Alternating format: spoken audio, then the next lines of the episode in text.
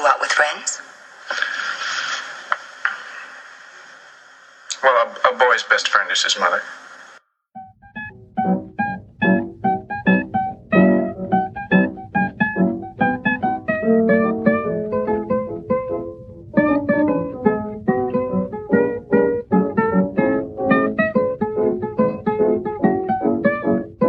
Hallo Paula. Aber ich dachte, jetzt kommt erst der Jingle. Ach, Nee, den schneide ich später davor. Hallo Daniel, guten Abend. Hallo liebe Hörer. Hallo liebe Hörerinnen Zu unserer ersten Folge von Spätfilm. mit AE. Oh, mit AE jetzt. Das ist schön.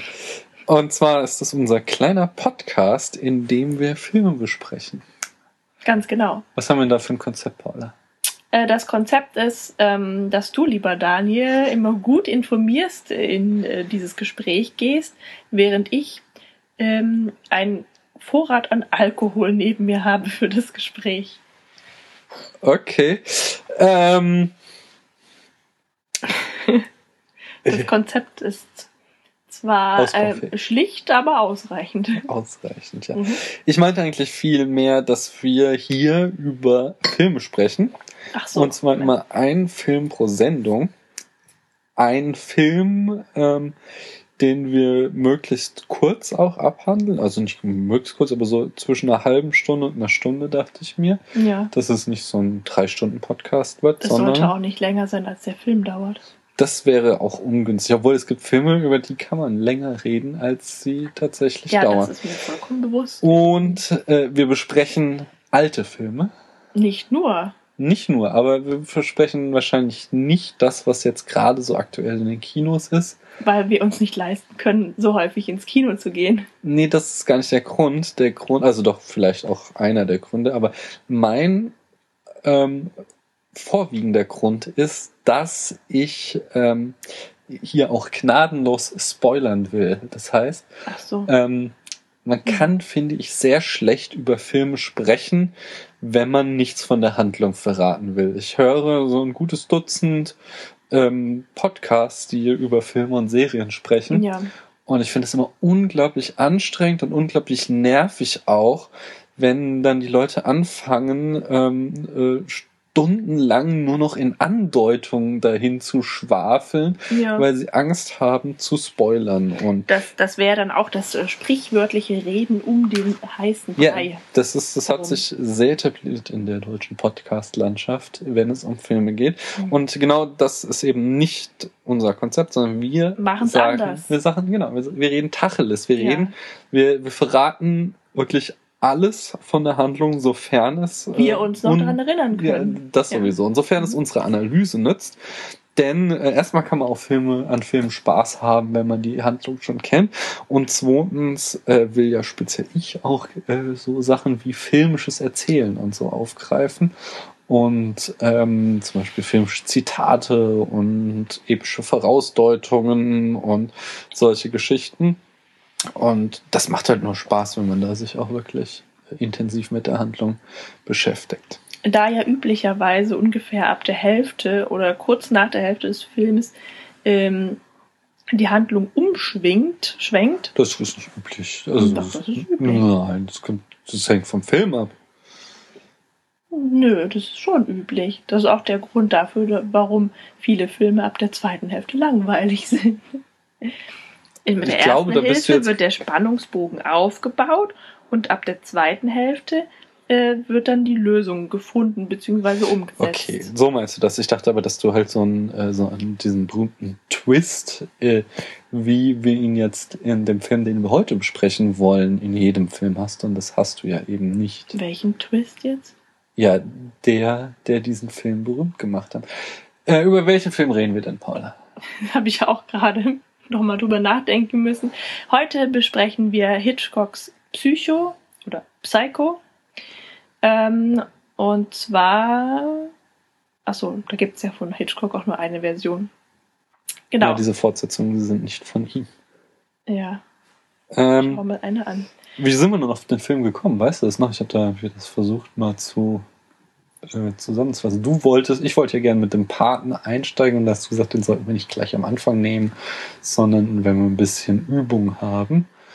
Ähm, dann habe ich, glaube ich, von diesem Film Hitchcock erzählt, Ja. äh, wo es ja um, um das Making-of von Psycho geht. Und äh, du bist ja eh immer dafür, dass man ganz viel Hitchcock guckt. Ja, ich bin ein Hitchcock-Fan. Nicht Ja. wie er im Buche steht. Aber im Prinzip ähm, musst du das selber wissen, weil du das ausgesucht hast, dass wir Psycho besprechen. Denn Nee, ich hatte nicht. gesagt, dass wir jeden Film besprechen, den wir angucken. Achso, ja, du wolltest äh, mit diesem Woody Allen äh, Manhattan Mystery Murder. oder Murder Mystery, ich weiß gar nicht mehr, mit Anfang, da meinte ich, das ist allzu unbekannt. Mystery. In der Tat. Das ist ein guter Film, äh, hat Spaß gemacht. Äh, Woody Allen äh, brilliert wie immer in seiner Paraderolle. Aber Heute ähm, sprechen wir über Psycho. Heute sprechen wir über Psycho. Und der Film. Ah nee, ich wollte, ich wollte hier ja, also ich wollte hier wieder super Fun Facts immer reinhauen. Und zunächst wollte ich was über Hitchcock, den äh, Dicken Mann mit dem Freund- schrumpeligen Gesicht. Ja. Schwabbelig. Ja. Entschuldigung, ich sollte dich nicht so viel unterbrechen. Nee, ich unterbreche dich genauso viel. Äh, Hitch wurde er genannt von seinen Hitch. Freunden, Bewunderern und Kollegen. Ja, Hitch. Ja, so nenne ich ihn auch immer. Hm, Hitchcock, äh, Alfred Hitchcock hat über 60 Filme gemacht. 67. Ja, es waren zwei Serien dabei und ich glaube noch irgendwie auch so Kurzfilme ein paar, aber es waren über 60 Spielfilme. Okay. Ähm, laut International Movie Database übrigens. Er hat ähm, äh, übrigens überhaupt nichts mit den drei Fragezeichen zu tun. Da hat er wirklich nur seinen Namen gegeben äh, als Merchandising, aber hat nicht irgendwie eine Folge mitgeschrieben oder irgendwas auch nur im entferntesten Sinne mit denen zu tun gehabt. In irgendeiner Folge ruft er aber bei Ihnen an. Er ist ja ein Schauspieler. Das ist ein. Schauspieler, das ist er nicht selbst, sondern.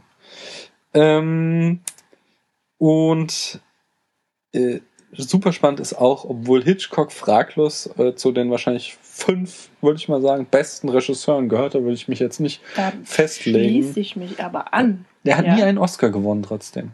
Er hat nicht einen. Da siehst du genau mal, was wie- die Oscars wert sind. Ich wusste auch, dass du das sagen wolltest. Aber genau wie Stanley Kubrick, der ja auch äh, zu den ganz Großen gehört, würde ich auch in die Top 5 reinpacken und hätte auch nie einen Oscar gewonnen. Das heißt, äh, da, Was meine ist These bestätigt. Ja, auf jeden Fall. Untermauert. Also es, manche Filme, die einen Oscar gewinnen, sind schon gut, aber nicht, Nicht jeder alle. gute Filme gewinnt einen Oscar. Das kommt noch dazu. Äh, ich habe eine tolle Talkshow gesehen äh, von und mit, nein, mit Alfred Hitchcock in den 60ern, den Frankfurter Stammtisch, wo er eingeladen war und er spricht Deutsch, so halb gut, aber besser als die deutschen Gastgeber Englisch sprachen. So.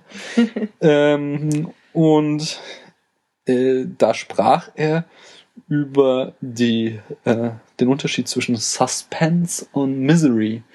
Und das ist ziemlich berühmt für sein Werk geworden. Und er, Ja. äh, er äh, war dafür, Filme mit Suspense zu machen, mit Spannung, Ja. aber ohne Misery. Äh, also, äh, ja, Misery gibt es keine adäquate deutsche Übersetzung halt. Äh, Misere?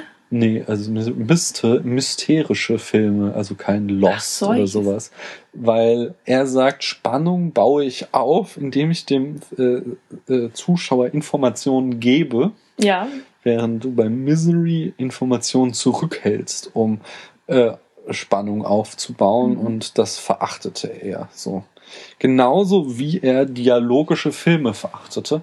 Ja. Also er sagte da in diesem Interview auch, heute werden viele Filme gemacht, wo man eigentlich nur Fotografien zeigt und dazu Dialoge abspielt. Und das fand er ganz schlimm. Er für, für ihn meint, man muss in einem Film die Geschichte durch die Bilder erzählen. Die Handlung ist äh, sekundär, sondern das wirklich äh, die ganzen optischen Eindrücke, die du kriegst, die machen die Story aus. Ja. Und deswegen ist, er hat ihn nicht erfunden, aber er hat ihn berühmt gemacht, den MacGuffin. Sagt mir nichts. Ein Gegenstand, der die Handlung vorantreibt, der aber total egal und austauschbar ist. Und solchen Gegenstand gibt es auch äh, in Psycho. Das ist das Geld. Genau, die 40.000 Dollar. Das dann einfach nur, um äh, der guten Marion irgendeinen Grund zu geben, in das Motel zu kommen. Aber Ähm, die sind total unwichtig. Noch, noch zwei Sachen, dann Ja, darfst du. Äh, Die beiden berühmtesten MacGuffins der Filmgeschichte waren einmal der Malteser Falke äh, im gleichnamigen Film Mhm. und natürlich der Koffer in Pulp Fiction, wo man bis zum Schluss nicht erfährt, so. was drin ist und es total Ja. egal ist, sondern es geht einfach nur darum, dass man eben einen Gegenstand hat, der die Handlung vorantreibt. Ja. Äh, jetzt du. Nee, meine Frage war jetzt nur, ähm, ob du jetzt weiter über Hitchcock reden möchtest oder direkt über Psycho. Denn bei zweiterem wäre es vielleicht ganz sinnvoll, nochmal ganz kurz die Handlung zu umreißen. Genau, das dachte ich wäre jetzt als nächstes. Mhm. Äh, erzähl doch mal, worum es in dem Film geht. Ausgerechnet ich. Ja, ich habe so viel mir auf meine Ja. Liste geschrieben, wenn ich das Gut, alles. das ist wohl sinnvoll, sonst hört man mich gar nicht mehr heute. Das wäre sehr schade. Ach, vielleicht auch nicht. Ähm, also in Psycho geht es kurz gesagt um eine junge Dame, zumindest zu Beginn, ähm, die eine Liaison hat mit einem äh, wiederum jungen Mann, der allerdings schon verheiratet war und aufgrund der Trennung von seiner Frau äh, Schulden machen musste, weil er wohl Alimente zahlen muss oder Unterhalt, wie man das nennt. So ganz verstanden habe ich es nicht, aber das ist der Grund, warum die beiden nicht heiraten können und sich auch nur heimlich treffen können. Weil er kein Geld hat, um sie auszuhalten. Um ihren Antrag zu machen. Er sagt, er Ich will, weiß es nicht genau, weil er will sie ja, erst heiraten, wenn er genug Ja. Geld hat und das hat er nicht und deswegen will er ihr auch nicht den Hof machen. Wir sind im Jahr 1960, wo die Ja, gesellschaftlichen Regeln auch- noch ganz steif Das ist der sind. Grund, warum ich das nicht so verstehe, schätze ich, Hm. weil das einfach andere Zeiten waren. Äh, der Film steigt übrigens, ach so, ich- vielleicht äh, doch noch erstmal beim Rahmen der Handlung bleibend. Mhm. Ähm, genau, diese, diese, diese traurige Lage der Liebe ist also an, anscheinend nur durch Geld zu lösen. Ähm, weshalb die Frau also eines Tages, eines Abends ähm, Geld von ihrem Chef unterschlägt, 40.000 Dollar in Bar und damit sich auf und davon macht. Ähm, dann, Sie flüchtet im Auto. sie flüchtet im Auto. Ja, Nach Kalifornien. Ich weiß jetzt es nicht, startet in Phoenix, Arizona und sie will aus irgendeinem Grund nach Kalifornien. Ja, ich weiß nicht, warum ich das jetzt, wie detailliert ich das jetzt alles sagen soll. Jedenfalls, ähm, sie, sie flüchtet also mit dem Geld und, und, und, und ringt während der Fahrt mit ihrem schlechten Gewissen, endet dann bei, mitten in der Nacht bei schlechtem Wetter im Bates Hotel. Motel. Na, Motel. Jetzt, du hättest So mich jetzt nicht Zeit korrigieren muss müssen, weil das hätte man bestimmt gar nicht gehört Ja, Entschuldigung. diesen kleinen Lapsus. Ja. Also im Bates Motel. Ähm, ja, und da geht's dann richtig zur Sache, also metaphorischer Art, äh, bis, also, das darf man jetzt ja verraten. Ja, nee, also sie, Norman- sie, sie trifft Norman Bates. Ja, Norman Bates ist, wirkt zuerst wie ein netter Kerl. Erst, Hm. wenn man sich anscheinend ein bisschen mehr Zeit für nimmt und sich mit ihm unterhält, äh, merkt man das ja eigentlich voll der Psycho. Und am Ende, ja, bringt er sie um. Ja, Das heißt- er, also er lädt sie erst zum Essen ein. Und dann? Ähm, äh, jetzt, äh, ähm, man hört es dann, wie er sich mit seiner Mutter streitet. Ja, jetzt willst du doch schon mehr Ja, das, das kommt ja, ich wollte dann doch halt Ich war mir irgendwie nicht so sicher, weil das nachher aufklären. Naja, man, man hört, wie er sich mit seiner Mutter streitet, weswegen das Essen dann nicht im Wohnhaus, was hinter dem Motel steht, stattfindet, Mhm. sondern im äh, Büro des Motels und im äh, Wohnzimmer des Büros des Motels. Genau, und da wird er ähm, dann der guten Marion doch ziemlich unheimlich und sie beendet dann das auch. Ja, äh, weil zuerst wirkt dann, ist, also er wirkt sehr schüchtern, wie so ein kleiner Junge eigentlich. mhm. Und als sie dann sich weiter unterhalten, reden sie über die Menschen an sich und er, er sagt dann, dass jeder Mensch im Prinzip gefangen sei wie eine Ratte in der Falle Hm. Und man immer nur versucht, sich aus dieser Falle zu befreien und man strampelt und beißt und kratzt, aber man kann seinem Schicksal nicht entrinnen. Des Weiteren offenbarte ihr sein Hobby, nämlich er stopft Tiere aus. Am liebsten Vögel, denn die Säugetiere ähm, Sind ihm zu unheimlich. zu, na, ich weiß nicht, zu unheimlich. Also er sagt, er mag diese weit aufgerissenen Augen nicht, die ihn dann anschauen. Also weiß nicht, ob sie ihm unheimlich sind oder ob er damit sagen will, dass er das nicht überwinden kann. Ich, warum auch immer. Ja, das waren jedenfalls lauter so ähm, Sätze, die er von sich gegeben hat, die mich persönlich jetzt dann doch dazu gebracht hätten, weiterzufahren. Also ich hätte, glaube ich, nicht so ruhig mit ihm da gesessen und weiter an meinem Toastbrot geknabbert, äh, wie Marion das gemacht hat. Ja, sie geht dann aber auch irgendwann in ihr Hotelzimmer und stellt sich unter die Dusche. Er, Ja, aber sie schließt auch nicht ab. Und das, also wenn ich nicht weitergefahren wäre, hätte ich mich doch zumindest eingeschlossen bei ja, diesem Typ. vielleicht hat sie sich ja sogar eingeschlossen, aber er hat ja einen Schlüssel. Er ist ja der, Mhm. der äh, Hotelier. Auf alle Fälle, er beobachtet sie sogar noch durch sein geheimes Guckloch. Genau, erst denkt man, es sei ein Spanner. Genau. Und Ja. während sie dann unter der Dusche steht, wird sie von einer Frauengestalt ermordet. Äh, kurz, Mit einem Messer, mit einem Genau. langen, kurz nach Messer. dem Mord kommt dann äh, Norman Bates in das Zimmer, ist total verzweifelt und beseitigt die Spuren des Verbrechens äh, und klagt dabei immer wieder äh, seine Mutter an, was sie denn getan hat.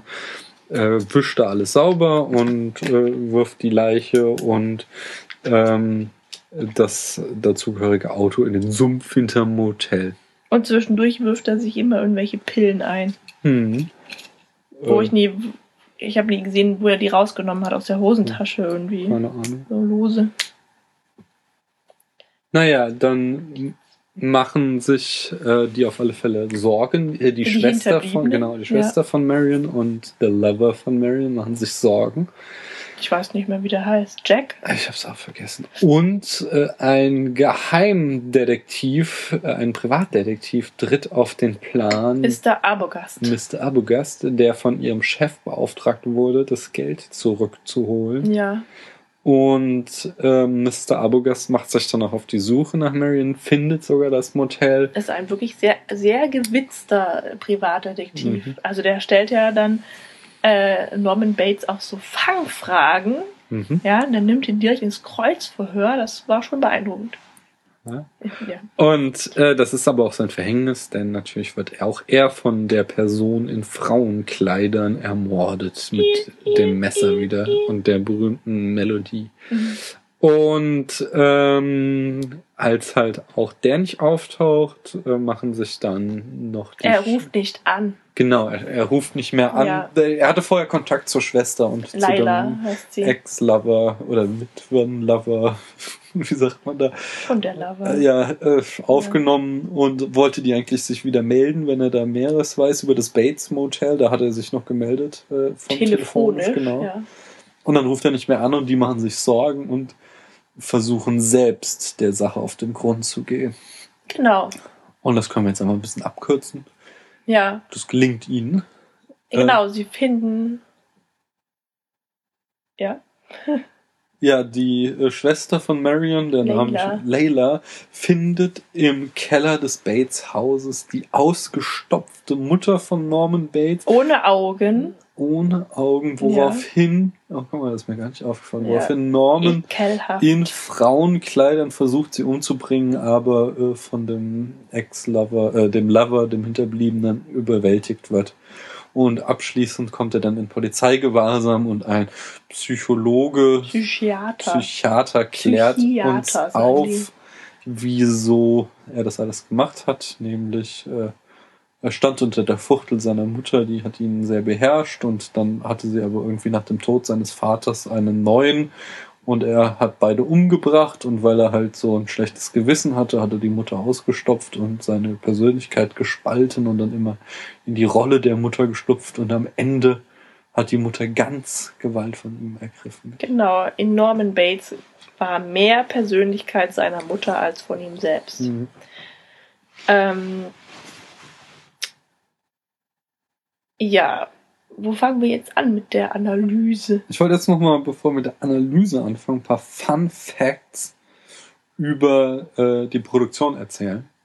Ah ja, Ähm, gut, dann handeln wir das doch mal ab. Zum Beispiel, äh, also erstmal, ähm, Nee, fangen wir, fangen wir erstmal mit so ein bisschen äh, Fun Facts wirklich an. Es gibt einen langen Trailer, oder es gab einen langen Trailer, äh, der ein wirklich richtiger Kurzfilm ist, der sechs Minuten lang geht. Den gibt es auf YouTube auf Deutsch, den werde ich auch verlinken. Mhm. Und äh, den hat, glaube ich, auch Hitchcock selbst synchronisiert. Das hört sich ja nach, ich habe ihn ja in dieser Talkshow gesehen, das hört sich ja nach seiner Stimme an. Und dieser Langtrailer ist äh, mit Absicht humoristisch gehalten, um den Zuschauer auf eine falsche Fährte zu locken. Ähm, denn das hat äh, äh, Hitchcock hat eine riesen Geheimhaltung aus dem Projekt gemacht. Alle Schauspieler mussten schwören, dass sie nichts verraten. Er hat äh, Gerüchte lanciert, dass die Mutter gecastet würde und welche Schauspieler dafür in Frage kommen. Er hat sogar auf dem Set einen Stuhl für die Mutter aufgestellt, um die Schauspieler wieder auf die falsche Fährte zu locken. Und hatte. Die Schauspieler? Ähm, ja, die Schauspieler sollten selbst möglichst spät erst erfahren, Mhm. wie die Story handelt. So. Und die Schauspieler haben auch ähm, äh, durften keine Interviews geben. Äh, Hitchcock hat sämtliche Interviews gegeben.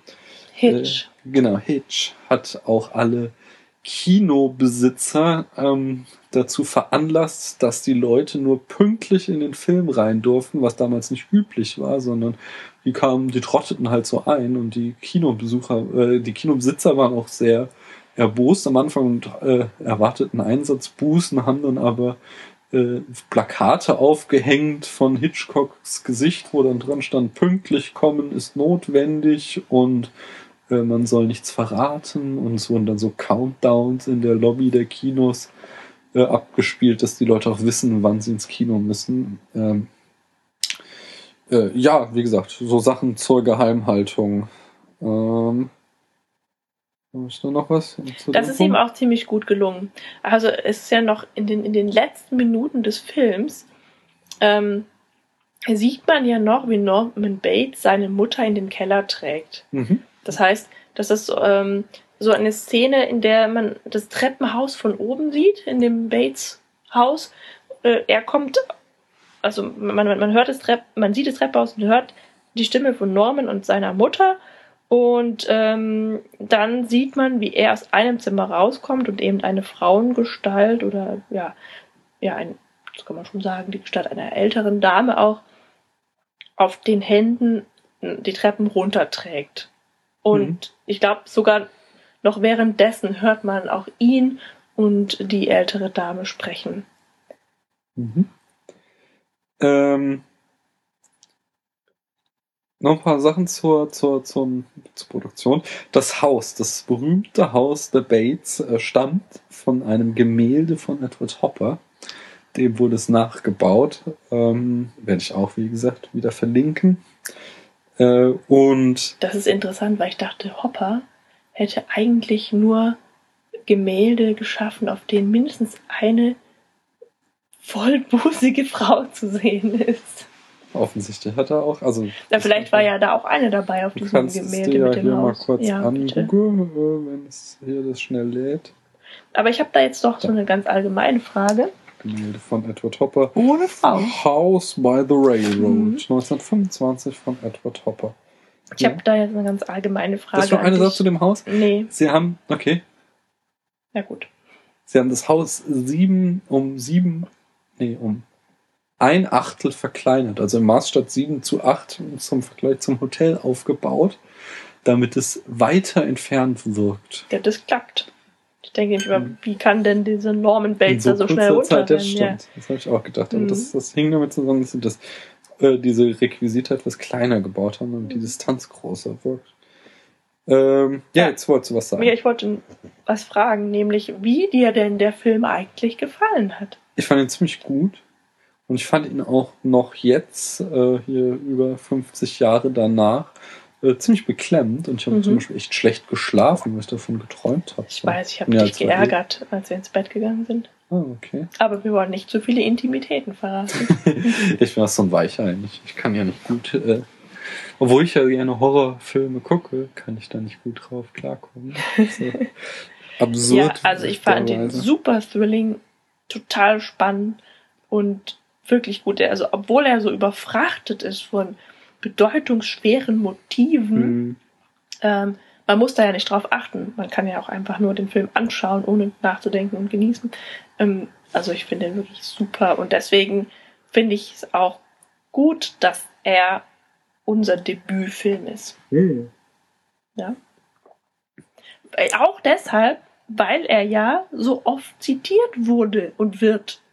Ja, weil die Rezeption kommt später. Wir machen jetzt gleich so, mal hier diese, Schade, ich wollte diese jetzt den perfekten Übergang die Story schaffen. und die filmische, äh, filmische Umsetzung. Erzählung, dachte ich ja. Das filmische Erzählen und die Story. Mhm. Äh, ich wollte nur noch eine Sache, nämlich die, und das, ist auch ein großer Teil von diesem Hitchcock-Film, den wir beide noch nicht gesehen haben, dass die Produktionsfirma äh, Paramount Pictures, das war der letzte Film, den Hitchcock laut Vertrag für die machen sollte, bevor er zu Universal wechselte.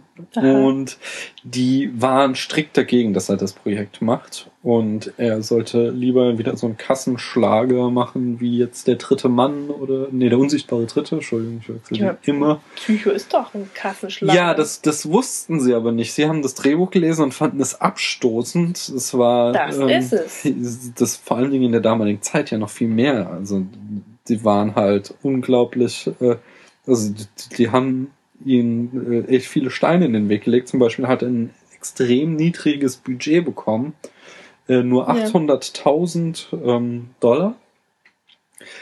Und hat ähm, deswegen zum, ja, deswegen haben sie halt irgendwie bei Requisite, aber auch die Schauspieler haben, äh, bis auf Janet Lee, die äh, die Marion spielt, waren das alles noch relativ äh, unbekannte Schauspieler. Und auch Janet Lee hat auf einen Großteil ihrer Gage verzichtet, weil halt einfach das Geld nicht da war. Der Film wurde dann aber Hitchcocks erfolgreichster Film. Ja. Und Hitchcock hatte äh, auf sein Gehalt teilweise verzichtet und eine Gewinnbeteiligung rausgeholt. Und er hat irgendwie Ausgehandelt, ja. äh, ausgehandelt, er hat 15 Millionen Dollar mit dem Film verdient, was heutzutage, also inflationsbereinigt, Unmengen an Geld wären. Also äh, der ist schweinereich damit geworden. Hat dann irgendwann die Rechte weiterverkauft. So. Ähm, ja, kommen wir doch. Gehen wir in Medias Res, Gehen wir oder? Ja. Wann und wo ist das Cameo von Alfred Hitchcock? Ähm, ach ja, in der zweiten Szene kann man sagen, das ist die zweite Szene, ne? Ähm, als Ja. äh, Marion zur Arbeit geht, ins Büro zurück, ins Maklerbüro ist das wohl, Mhm. oder ein Immobilienverkäufer, was wohl das gleiche ist. Ähm, sie geht also rein, man sieht sie zur Glastür hineinkommen und draußen auf der Straße vor der Tür steht Alfred Hitchcock und schaut verdattert auf den Verkehr. Da sehen wir ihn. Übrigens waren Das die, ist doch, ja, die Statistenauftritte von Hitchcock waren im frühen Stadium seiner Karriere wirklich um Statisten zu sparen. Und dann wurde, hat er quasi ja, das Cameo äh, berühmt gemacht. Ich finde das so lustig. Ja. Ich finde das so witzig. Also abgesehen davon, dass er so ein genialer Regisseur ist und so tolle Filme gemacht hat, finde ich dieses, es ist wie das Salz in der Suppe. ja, das ist auch lustig, ihn da zu suchen. Man freut sich jedes Mal, wenn man ihn sieht. Ja, ich habe da ja auch so dieses Supercut-Video mit sämtlichen Cameos, werde ich auch verlinken. Ja, sehr Ja. lustig. Habe ich auch gesehen, ja. Mhm. Ähm, Ja, also, ähm, aber jetzt doch noch mal ganz von vorne. Der Film startet ziemlich ungewöhnlich für die Zeit, in der er spielt und in der er gedreht wurde, wie Hm. ich behaupte. Äh, nämlich treffen wir die beiden, dieses Liebespaar, Marion und ich wollte schon sagen, die Hauptdarsteller, aber das stimmt ja eigentlich nicht. Marion ist ja nur zeitweise Hauptdarsteller oder Protagonistin. Ähm, also Marion und ihr Freund haben offenbar gerade Sex gehabt. ja, wir treffen sie halb nackt im Hotelzimmer. Ja, Aber davor Bett kommt übrigens was sehr Klassisches, nämlich die deduktive Exposition. Wir sehen ähm, Phoenix aus der Distanz und dann führt er ein, macht eine deduktive Ja. Kameraführung, indem er uns immer näher an die erste Szene heranführt, bis wir dann durch das Fenster in dieses Hotel einsteigen, wo die beiden gerade In das Stundenhotel. genau in das die sie Stundenhotel selber erwähnen. äh, gerade äh, ihren Liebesakt beendet haben. Offensichtlich. Und ähm, ich kenne mich ja nicht so gut aus mit dem Horrorgenre, aber soweit du mir das gestern Abend noch so äh, nebenbei erzählt hast, ist das ja schon, also in, in, der, in der Welt des Horrorfilms dann schon mal klar, dass die nicht überleben werden. Ja, es, äh, wobei er hat, ähm, wenn man dann die Symbolik sich anschaut, hat Hitchcock damit noch kein Problem, weil er da ja irgendwie auch eine Erklärung findet, die sind einfach zu arm, die wollen heiraten, kommt noch. Äh, das sieht man daran, dass ja. Aber sie haben halt miteinander geschlafen, Ja. obwohl sie nicht verheiratet sind. Das stimmt. Aber Marion Crane hat, äh, als sie sich da anzieht, noch komplett weiße Klamotten an. Sie ist noch quasi in, in Unschuld äh, gekleidet. Äh, ja, ja, sie trägt aber, sie zieht sich aber auch ein weißes Kleid, weißen Gürtel, weiße Handtasche. Sie ist also, Das Kostüm könnte auch mintgrün das kann sein. Aber es ist ja ein Schwarz-Weiß-Film und Hitchcock Eben. wusste ja um dann auch die Wirkung. Also sie ist da noch unschuldig. Der Sündenfall ähm, ist erst, als sie das Geld klaut. Und das ist dann wirklich ähm, ja Gesetz des Horrorfilms. Schuld bedeutet Tod. So, wenn du dich, Mhm. äh, wenn du Sünde begehst, und das ist in der Regel auch Sex schon, das war dann äh, Hitchcock hat da ja auch wieder einfach Maßstäbe gesetzt. Das hat sich erst später herausentwickelt. Mhm. Äh, der Sündenfall des Klau des Gelds ist dann quasi ihr Tod. Äh, besonders als sie dann auch noch äh, den Wagen wechselt unterwegs, weil sie sich verfolgt fühlt und dann das Geld anbricht Ja. und das Geld und 700 Dollar von den 40.000 ausgibt und damit ist dann äh, äh, quasi ihr Schicksal besiegelt. Äh, was nochmal verdeutlicht wird, nämlich in dem Moment, äh, wo äh, Norman Bates sie fragt, äh, wie sie heißt, greift er schon zum Zimmer Nummer drei und dann sagt, Ja. dann lügt sie nochmal bei ihrem Namen und sagt einen falschen Namen und in dem Moment entscheidet er sich um und nimmt die Eins, wo ja dann das Loch äh, in der Wand ist und er sie beobachten kann und das ist ja dann so, äh, sagt dieser Psychiater, dadurch, dass er sie begehrt hat, hat er dann so ein Schuldgefühl, dass er dann in die Rolle der Mutter schlüpft und sie umbringt. So. Ja. Und äh, das heißt, hätte sie, da hatte quasi, sie hat da nochmal die Chance rauszukommen und dadurch, dass sie dann noch einmal eine Sünde begeht, äh, ist sie dann Ah, zum Tode Das verurteilt. habe ich so gar nicht gesehen. Ja. ah, doch, doch. Ähm, ja, Das Traurige ist aber, dass sie ja während des Gesprächs mit Norman Bates auch wieder zurückfindet. Also sie sagt ja zu ihm, dass sie ähm, wieder zurückfahren möchte am nächsten Morgen, weil sie einen Fehler gemacht hat und sie muss versuchen, ihn wieder zu bereinigen. ja, aber das ist schon zu spät dann wahrscheinlich. Ja, aber schade ist es. Das war ja, und jetzt weiß ich, das ist mir nämlich wieder eingefallen, auch warum wir auf den Film kamen. Das war nämlich, äh, dass wir diese Diskussion hatten, wo du die, den Standpunkt vertreten hast, dass äh, es immer nur die gleichen Geschichten gibt, die immer wieder erzählt werden. Dass es so bestimmte Handlungsmuster gibt Mhm. und die sind in allen Geschichten tauchen die auf. Und ich hatte als Gegenbeispiel Psycho gebracht, weil es nämlich ganz revolutionär war für einen Film, dass die Hauptperson, zumindest hat man das bis zu diesem Zeitpunkt den Eindruck, Marion Crane nach 30 Minuten dann ermordet wird und plötzlich der Film eben diesen Twist bekommt Ja. und äh, Norman Bates in die Hauptrolle rutscht. Und dann aber nochmal einen Twist der Film bekommt und dann ja quasi dieses äh, Pärchen der Hinterbliebenen in die dritte Hauptrolle rutscht. Ja, wobei das das, heißt- ja relativ kurz dann eigentlich auch Ja, ist, ja, ne? natürlich. Also- Aber wir haben, wir wechseln dreimal die Perspektive und dieses ähm, nach der Duschszene, die wir natürlich gleich nochmal ausführlich besprechen wie müssen. könnte man Psycho ohne Hm. die Duschszene Äh, nach der? Duschszene äh, ist mir aufgefallen, wie unglaublich viel Zeit Hitchcock auf diese Reinigungs- und äh, Spurenverwischszene verlegt, um äh, nämlich diese Sympathie zu äh, Norman Bates aufzubauen, wo du dann wirklich, äh, da manipuliert er dich, wo du, du bist natürlich als Zuschauer in der Position, dass du äh, Bates verachten solltest, ja wegen dieser äh, schändlichen Tat. Ja, wobei ähm, du ja nicht weißt, Okay, er es Moment nicht weiß ich, war. aber auch, auch, dass er halt die Tat vertuscht, wenn du in dem Moment denkst, ähm, es war seine Mutter. Klar sollte dich das natürlich nachher noch mehr schocken, wenn du merkst, er ist auch noch der Mörder. Hm. Und ähm, er dich wirklich so reinzieht. Er macht, äh, also er manipuliert den Zuschauer, er macht den Zuschauer so wirklich zum äh, Verbündeten, indem er diese Szene ganz doll aus äh, ausweitet und es dann äh, quasi kulminiert in dem Punkt, wo das Auto im Sumpf versinkt und dann stehen bleibt. Und du wirklich, außer dir, du warst äh, nicht Ja, ich gefangen. kannte das Ende ja schon. Ja, und äh, du, du wirklich, du stockst, weil das Auto nicht mehr weiter sinken will und dann fängt es irgendwann wieder an, weiter abzusinken und du atmest aus und in dem Moment hat er dich und du warst äh, total auf Norman Bates Seite, obwohl er ja der Bösewicht ist. Und dann sollst dich natürlich nachher noch mehr entsetzen, dass du da emotional für einen äh, Psycho. genau Partei ergriffen hast. Ich möchte mal kurz noch einen Einwurf machen. Und zwar, wenn du mal ganz kurz leise bist. Ja. Hört man eventuell ein Schnarchen im Hintergrund. Das ist unsere Katze.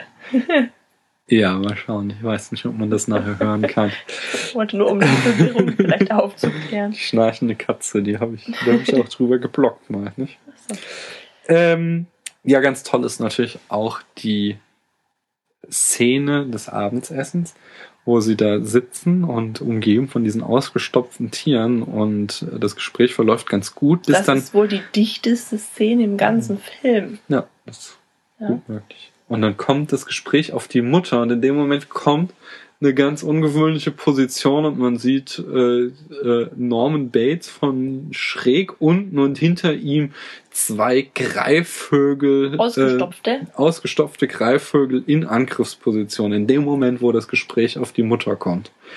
Ähm, Ja. Da hat er auch, also schon fast mit dem metaphorischen äh, Holzhammer Ja, auf den Zuschauer. Aber, aber man muss ja dann auch wieder es in der Zeit sehen. Wir haben ja einfach auch nochmal 50 Jahre Filmgeschichte seitdem dazwischen. Und ich, ich stehe ja voll auf diese äh, epischen Vorausdeutungen und Hinweise des filmischen Erzählens. Ja, und es ist auch so, natürlich, ähm, natürlich sind sie sehr stark, ja, aber andererseits, wie ich das vorhin schon erwähnte, wenn du halt einfach nur dich ins Kino oder vor den Fernseher setzt und einfach nur den Film genießen möchtest, dann achtest du ja nicht auf diese Mhm. Kleinigkeiten und ähm, dann fällt dir das auch nicht unbedingt auf, sondern mehr auf so eine unbewusste Art. Und in dem Moment für diesen arglosen Zuschauer ist es eben keine Holzhammer-Metaphorik, Ja, sondern nur für den, der halt tatsächlich äh, schon den Film während des Schauens analysieren möchte. ja das stimmt.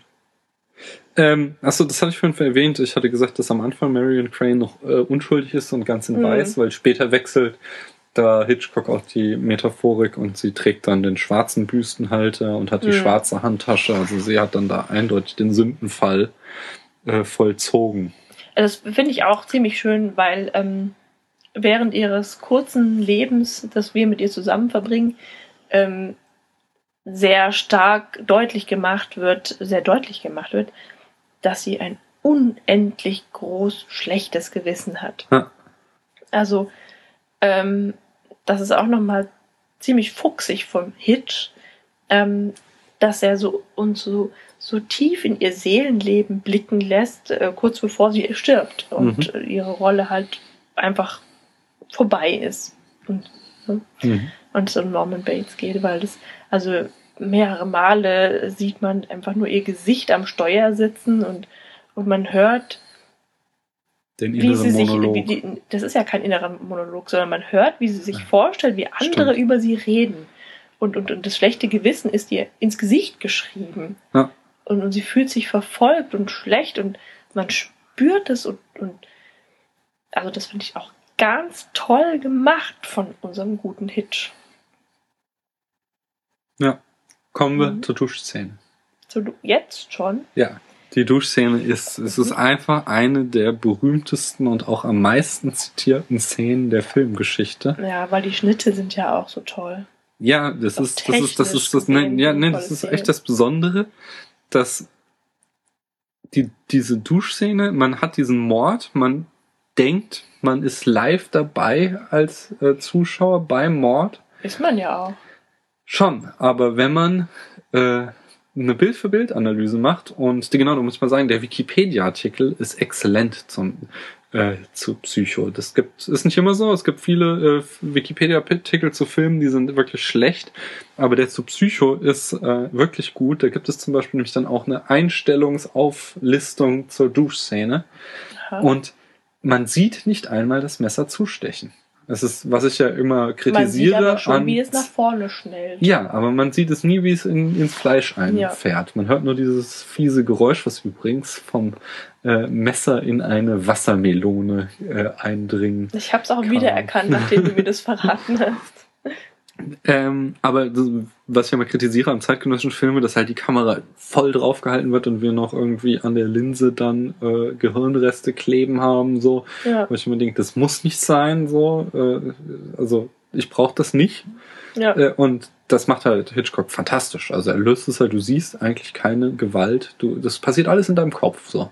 ja. Dieser ganze Mord. Das ist ja oftmals noch viel schlimmer. Wenn man sich, Ja, was man natürlich. die Vorstellung ist oft schlimmer als das, Ja. was man sieht.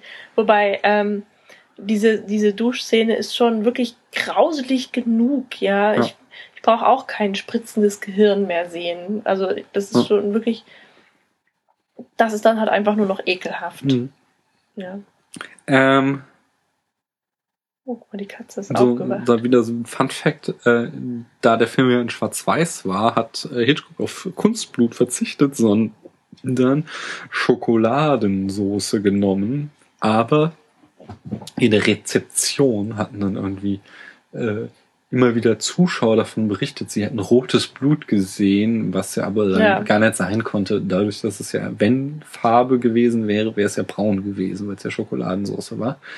Äh, aber das ist übrigens ein Phänomen, das kann ich, äh, das kenne ich. Das kommt, ich hatte, mein erster Fernseher war so ein ganz alter Schwarz-Weiß-Fernseher. Ja. Und wenn du nur Schwarz-Weiß-Filme siehst, dann macht dein Gehirn dir irgendwann die Farben hin, so. Natürlich. Also zumindest bei so ikonischen Sachen, dann, Ja. dann fällt dir nicht mehr auf, dass die Wiese weiß ist, sondern, oder grau, Natürlich. sondern ist Sonst könnte man keinen Schwarz-Weiß-Film angucken. Man Ja. könnte ja quasi gar nichts erkennen, wenn das Gehirn nicht dazu äh, selber quasi die Farben malen würde. Hm. Ähm, und, und, und da sie ja so ein geringes Budget hatten, wurde der Rest des Films mit einer Fernsehkamera gedreht. Mhm. Nur die Szene, da hatten sie sich eine, äh, äh, eine Kinokamera für geliehen. Ja. Und äh, für die ganze Szene, die irgendwie zwei oder drei Minuten geht, hatten sie 70 Aufnahmen gemacht, also Ja. aus 70 verschiedenen Positionen gefilmt und sieben Tage lang insgesamt gedreht. ja, das, also ja, das merkt man der Szene aber auch an. Ja, auf jeden Fall. Äh, Also das, ähm, das fängt ja eigentlich damit an, dass ähm, Marion also unter der Dusche steht und, und, und wie ich gestern auch schon bemerkte, gestern als wir den Film sahen, sie duscht sich also ohne, dass ihre Wimperntusche verläuft. Was übrigens Wie sie übrigens also garantiert noch anhat, sie hat sich nicht abgeschminkt. ähm, ja, der, der erste Schnitt ist aber einer auf den Duschkopf, die Brause von unten ja, weil da hatten sie eine riesen Brause gebaut, damit die Tropfen an der Kamera vorbeigehen und nicht Ah, auf das. das wollte ich nämlich gerade sagen. Faszinierend schon, dass die Kamera nicht nass wird. die haben den nachgebaut, der war richtig Ja. groß. Und in der Mitte dieses Duschkopfs sieht man hier eine epische Vorausdeutung. Was sieht man? Ich hab's nicht gesehen. Ein Kreuz. Oh. Ein ja. Kreuz steht für, na gut, brauchen wir nicht weiter ausführen. Und dann äh, wird wieder, sieht man wieder Marion, wie sie duscht, und dann sieht man im Hintergrund einen Schatten, Mhm. der dann plötzlich nicht mehr im Hintergrund ist, und im, sondern im Vordergrund und auch kein Schatten mehr. Das berühmte Tak des Duschvorhangs. Das kommt erst, als sie stirbt. Ach Das so, kommt nach dem Stechen, weil sie da, man sieht sie ja in ihrer Agonie Mhm. und da hält sie sich nochmal am Duschvorhang fest. Und er reißt ab, so Ring Mhm. für Ring. Das ist eine wahrscheinlich der meist zitierten Szenen in der Kinogeschichte. Ja, es war aber auch schon ganz schön ergreifend. ja. Er ist. Und, und wenn ich jetzt, jetzt habe ich mir die tolle Überleitung selbst gebaut. Kommen wir Ja. doch zur Rezeption des Films abschließend noch. Ähm, was ich spannend fand zu lesen, auch auf diesem äh, wirklich guten Wikipedia-Artikel, wo wirklich hier vieles, äh, was ich hier erzähle, auch schon drin steht. Ähm, gut waren auch diese Trivia Facts von der International Movie Database. Was Aber-. Trivia, äh, Mhm. das ist so wissenswertes, oder? Wenn ich das richtig übersetze. Ähm, Keine oder Ahnung. Triviales. naja, ähm, da stehen auch einige echt spannende Sachen drin, aber dieser Wikipedia-Artikel, der hat mich echt begeistert, weil das nicht die Regel ist bei Filmen. Ähm, was da natürlich sofort auffällt, ist die freiwillige Selbstkontrolle. Als der Film 1960 in die Kinos kam, war er ab 18 zu freigelassen, freigegeben. Ja. Ähm, zum DVD-Release 2003 war er schon ab 16 freigegeben. Und als er dann äh, 2006 wurde dann eine Neubewertung vorgenommen und seitdem ist er ab 12 freigegeben. Ja, also ich Äh. würde es meinem zwölfjährigen Kind nicht zeigen. Können wir ja dann drüber diskutieren. also ich würde zusammen vielleicht schon angucken. Ja, aber das ist halt so, die Sehgewohnheiten haben sich halt eindeutig geändert. Das, Ja. äh, Du meintest ja gestern irgendwie verrot. Genau, der Mensch Aber- ist verrucht. Nee, das würde ich jetzt ich auch nicht so zwang nee, das würde ich nicht so sagt, zwangsläufig so sehen, denn verrot wäre es ja erst, wenn es dir nichts mehr ausmacht, oder aber du bist halt anderes gewohnt, wenn du halt zum Beispiel schon Toy Story siehst und dann hast du da diese äh, Folter thematisiert mit diesen verstümmelten äh, Oh, Spielzeugen vom Nachbarjungen und Aber Entschuldigung. das ist ja ganz äh, unweigerlich ein Kinderfilm und trotzdem, also wie gesagt, einfach die Sehgewohnheiten haben sich verändert. Ja. Also ich würde ganz gerne, wenn ich mir die Nase geputzt habe, oder unterbreche ich dich schon wieder? Nee, Ich will nur keine Lücken hier aufkommen lassen. Und ich möchte halt einfach auch nochmal gerne über die Bilder sprechen, weil mich sowas immer potenziell am meisten interessiert. ja. Ähm, und zwar ähm, die ausgestopften Vögel. Ja, die fallen ja schon deutlich ins Auge äh, im Bates Motel Büro.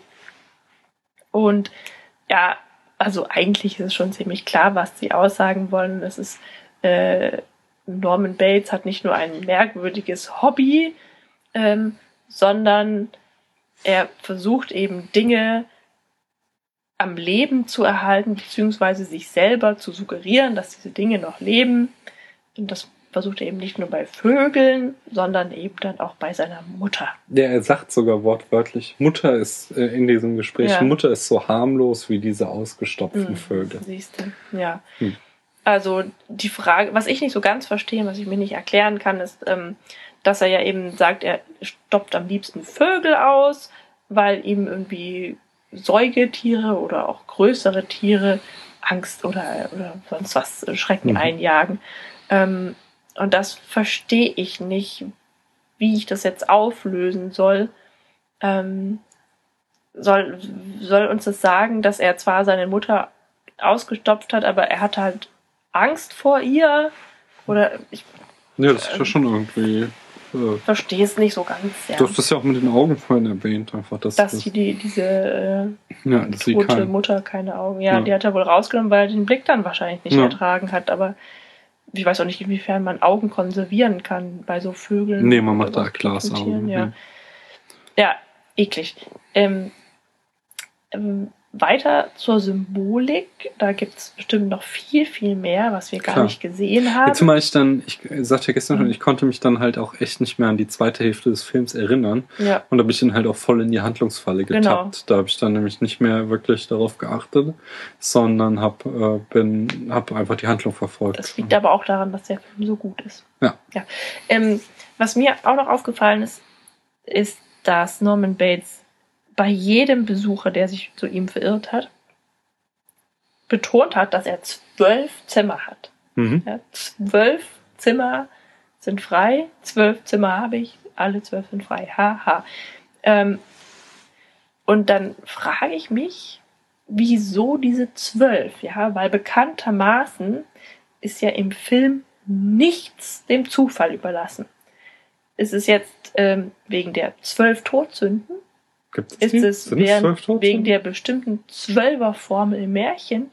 Oder liegt es daran, dass die zwölf bekanntermaßen eine magische Zahl ist, wie zum Beispiel bei dem Märchen von den zwölf Raben deutlich gemacht wird? Warum die zwölf? Oder ist es die Quersumme?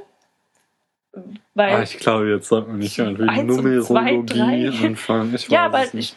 ich, Ich kann mir gut vorstellen, dass Hitchcock sich da irgendwas bei gedacht hat. ja, aber also, das, da muss sich was Ja, bei gedacht das haben. glaub ich, aber aber- was? das weiß ich nicht. Und das wäre jetzt auch pure Spekulation irgendwie. aus der 12 irgendwas herauslesen zu Also wollen. das finde ich jetzt schade, dass du das so abspielst. ich dachte, du hättest vielleicht. eine Nee, ich habe ich hab keine Erklärung. Und das so, es gibt halt diesen Dreiercode einfach. Das ist halt einfach nur Konvention. Das Sachen immer beim dritten Mal gelingen so. Man sucht an drei Schubladen, in der dritten liegt es oder man haut dreimal gegen die Tür und beim dritten Mal öffnet sich so Geschichten. Äh, aber 12 hat eigentlich keine großartige Bedeutung. Ja, wenn es wenigstens die 13 wäre, die vielleicht, vielleicht, vielleicht hört uns ja mal jemand und äh, kennt die Antwort darauf und kann das dann ja in die Kommentare vom Blog eintragen. Das wäre super. Das wäre super, ja. Ja, aber wo du die Vögel erinnert hast, äh, mich daran erinnert hast, der ganze Film, der ist ja äh, vollgepackt mit Vogelmetaphorik. Und das hat ja neben diesen äh, filmischen Erzählelementen noch einen anderen Grund, nämlich, Die Vorausdeutung auf die nächste Verfilmung. genau, der äh, nächste, den nächsten der Film. nächste Spielfilm, den Hitchcock drehte, war Die Vögel. Und er wird wirklich komplett angekündigt. Äh, Das beginnt mit der Stadt Phoenix, der Phönix aus der Asche. Die Hauptdarstellerin vermeintliche heißt Kranich mit Nachnamen. Ah, das habe ich nicht Und, verstanden. äh, Akustisch. Ja, Crane. Mhm. Und geht die ganze Zeit weiter. Dauernd tauchen überall Vögel auf. Also da wird, da kündigt er uns an, dass sein nächster Film die Vögel sein werden. Aber diese, ähm, dass er vorrangig Vögel ausstopft, kann das nicht auch sagen, dass er halt, also Vögel ähm, sind die Lebewesen, also von, von der Spezies Vögel gibt es die meisten Arten, die fliegen können, also mehr von anderen Spezies. Ähm, und Fliegen ist für den Menschen immer ein Symbol der Freiheit. Norman Bates nimmt diese Freiheitskünstler, diese freien Wesen und stopft sie aus, also macht sie sich irgendwie untertan.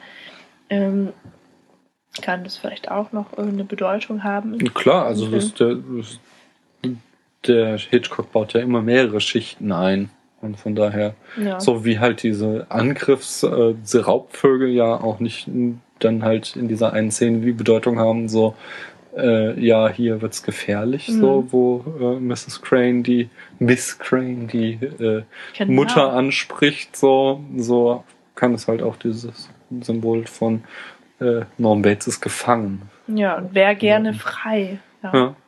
Das hat er ja auch gesagt. Ich bin in meine Falle hineingeboren. Ja. Ich kann hier nicht hinkommen. Ach so, da, da in dieser Szene kommt ja auch dein äh, Lieblingszitat vor. Nicht meins. Es gehört zu den, äh, das American Film Institute hat es äh, unter die 100 besten oder berühmtesten Filmzitate aller Zeiten gewählt. Und zwar auf Platz 56 steht, der beste Freund eines Mannes ist seine Mutter. Habe ich übrigens vor, ich hoffe, es ist mir gelungen, äh, an den Anfang zu schneiden. Ach so. Das haben dann unsere Hörer schon gehört. Dann fängt, äh, bevor unser Intro kommt, kommt dieses Zitat. Da schließt sich der Kreis. Hm. Also ich habe da übrigens auch noch sowas, eine Anmerkung mal wieder. Ähm, Das- und- da- da- nee, da- nee, kurz warte, mal. weil also es könnte sein, dass hier gerade ein Schnurren zu hören ist.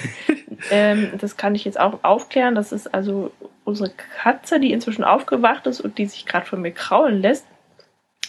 Und ähm, ich streichle also unsere Katze und du wolltest unsere Podcast-Reihe ursprünglich Gangster-Streichen Katzen nennen. Ja, weil das so ein schönes, äh, so ein filmischer Code ist, dass Gangster oft mit einer Katze auf dem Schoß, diese besonders verrückte Gangster, aber nicht nur, die sich streicheln, äh, gezeigt, äh, dargestellt werden. Zungenknoten gehabt. Ich möchte noch zwei Punkte zu der Rezeption sagen, nämlich äh, erstmal, dass der Film war ein Riesenschocker, als er in die Kinos kam. Das war noch zu diesem Kann FSK ich 18. voll nachvollziehen. Beispielsweise ähm, hat ein Vater empört an Hitchcock geschrieben, dass seine Tochter den Film gesehen hat und sich jetzt weigert zu duschen seitdem. Woraufhin Hitch äh, äh, lakonisch geantwortet hat, äh, er solle sie in die Trockenreinigung schicken. ähm, außerdem, nee, jetzt bist du auf dem Mikro. Ähm, außerdem Die hat Katze, nicht ich. äh, hatte Hitchcock eigentlich vor, seinem nächsten Filmprojekt in Disneyland zu Das drehen. gab es damals schon. Ja, und, aber damals lebte auch noch Walt Disney ganz persönlich Mhm. und der hat es verboten. Der hat äh, zu äh, Hitchcock gesagt, der Film Psycho war so abstoßend, dass er ähm, ihm nicht erlaubt, in Disneyland einen Film zu drehen, weil er Angst hatte halt, dass diese heile Welt, äh, Familienparadies von Hitchcock versaut wird. Ja, das ist wahrscheinlich, wahrscheinlich. Ähm, er hat quasi so das Genre des Splatter-Films mit Psycho begründet. Gab's Obwohl kein Blut spritzte, Mhm. sondern nur Schokosoße. Ja, ja, aber das äh, kam dann später äh, erst, dass dann auch wirklich Blut spritzte, aber dass man wirklich äh, Morde auf der Kamera zeigt, äh, vor der Kamera zeigt in äh, aller Ausführung. Das war, da hat quasi Psycho den Startschuss geliefert für. Ähm, ich sagte schon, Psycho gehört zu den meist zitierten Filmen aller Zeiten. Ich habe so meine einige Filme, die Psycho sortieren, äh, zitieren, äh, aufgelistet. Das sind natürlich viele Horrorfilme, Halloween, Carrie, aber auch Pulp Fiction. Er hat natürlich auch Mhm. den äh, Ritterschlag durch die Simpsons bekommen. Es gibt gleich Okay. zwei Szenen der Simpsons, wo Psycho Nur zitiert. zwei. Zwei, die äh, auf YouTube vorstellen. gleich zu finden sind. So. Ähm, zweimal wird es auf jeden Fall zitiert, das werde ich auch verlinken. Äh, Heroes, die Serie, nicht? Äh, Ah, das? natürlich, rat mal wer. Äh, Nee. Sylar, da dieser Obergangster. Ach stimmt, der hat der- die Mutter, der bringt ja irgendwie so ein Ja, ja, genau. Schneekugel-Dings. Ja, das, der ist, nee, der ist auch ganz am Anfang, als er noch so Uhrmacher ist, da trägt er die Originalkleidung von Norman Bates und hat auch irgendwie Mutter-Issues und so. ja, ja, stimmt. Äh, Man in Black 2 findet Nemo. Und zwar Findet Nemo. als zum ersten Mal das kleine Mädchen vor dem Aquarium auftaucht. Ja. Ähm, und jetzt auch ganz aktuelles Beispiel. Wir sind heute übrigens am 13. April 2013. Und jetzt kommt gerade oder ist gerade Side Effects von, jetzt habe ich neulich noch gesagt, wer ist Soderbergh. Steve Soderbergh in die Kinos gekommen und der zitiert äh, quasi eins zu eins die Exposition, also die Eröffnungsszene von Psycho. Äh, Ähm, und äh, Psycho hat's halt auch, also wie gesagt, dieses American Film Institute, die machen ja irgendwie regelmäßig so Listen der besten und größten Filme. Und da hat's dann Psycho auch in etliche geschafft. Äh, in den besten amerikanischen Filmen aller Zeiten steht auf Platz 14. In den äh, äh, 100 besten amerikanischen Thrillern auf Platz 1 jawohl. äh, die 50 größten Schurken der amerikanischen Filmgeschichte ist Norman Bates auf Platz 2. Ein Schurke. Ja, halt Na, der ist Bösewichte, ja- also, Antagonisten, war Das, er da wahrscheinlich muss ich mich aber dem Psychiater anschließen, ja. Also, Mhm. also der sagt ja nicht, er verteidigt, sondern er erklärt, aber also der ist ja gefangen in seinen. Er weiß jetzt Also- nicht, wie viel da wieder in der deutschen Synchronisation äh, hängen Nee, geblieben ist, aber er- sagt er vielleicht Antagonisten oder so, oder kriminelle Antagonisten oder so, whatever. Ähm, die beste Filmmusik äh, aus 100 Jahren, Platz 4. Und Ohne wie ich schon sagte, die besten Filmzitate. Platz 56. Genau, die, Wie bloß Platz 56. die besten 100 Filmzitate. Ja, es gibt schon bessere, ne? Okay. Ähm, ich habe ihm ein Angebot gemacht, das Ja. er nicht ablehnen kann. Und ich habe das. Gefühl, wir sind gar nicht mehr in Kansas, Toto. genau, die Macht von Star Wars. Ähm, ja, ich, ich bin durch soweit. Ich habe nichts mehr auf meiner Liste und wir Also haben jetzt wir- auch die Stunde fast voll gemacht. Ja, genau. Also es gibt bestimmt noch viel, viel mehr zu sagen, als wir jetzt von uns gegeben haben. Aber jetzt ist eben die Zeit schon weit vorangeschritten. Die Katze reibt sich am Computer. Ähm, Äh, das ist ein guter Film, Der Alkohol ist abschließend. alle. Das stimmt, das ist schade. Aber der Film ist echt gut und sehenswert und schaut ihn euch mal wieder an. Wahrscheinlich habt ihr ihn alle schon mal gesehen. Ähm, wenn nicht, holt es dringend nach. Es ist, ähm, auch wenn es ein alter Schinken ist, es ist immer noch ein echt spitzen Film. Ja. Macht Spaß. Es gibt Filme, die sind alt und scheiße und haben auch ganz zu Unrecht diesen Klassikerstatus. Ich werde nicht müde, über Metropolis zu ranten, was wirklich der schlimmste Film ist, den ich mir angetan habe. Äh, Und auch schon mehrfach auch so halt in Aber da gibt es Uniseminaren bestimmt und mehr so. Zitate von. Ja, aber das ist ganz übel. Ja, das, das, das hat den Film berühmt gemacht. Dieses. Also da reden wir mal wann anders drüber. Aber ohne ihn zu gucken, hoffentlich, weil drei Stunden oder so ist ein ganz grausamer Film. Und äh, den muss man auf keinen Fall sehen. Aber Psycho, schaut ihn euch an. Ist spitze Film. Ist auf alle Fälle, lohnt sich die 108 Minuten waren es, glaube ich. Ja, total spannend. Ja. ja. Und ihr werdet danach Horrorfilme viel besser verstehen und ihr werdet auf viele äh, filmische Zitate aus anderen Filmen entdecken. Und sagt uns noch, was die 12 bedeutet. Ja, das wäre gut. Dankeschön fürs Zuhören und gute äh, Nacht. Äh, wenn ihr Spaß habt, könnt ihr auch mal einen Kommentar hinterlassen oder solche Sachen, nicht? Gerne. Wir sind Kritik gegenüber immer aufgeschlossen. Ja, auf jeden Fall. So, das ist unsere erste Folge. Wir üben auch noch. Tschüss. Gute Nacht.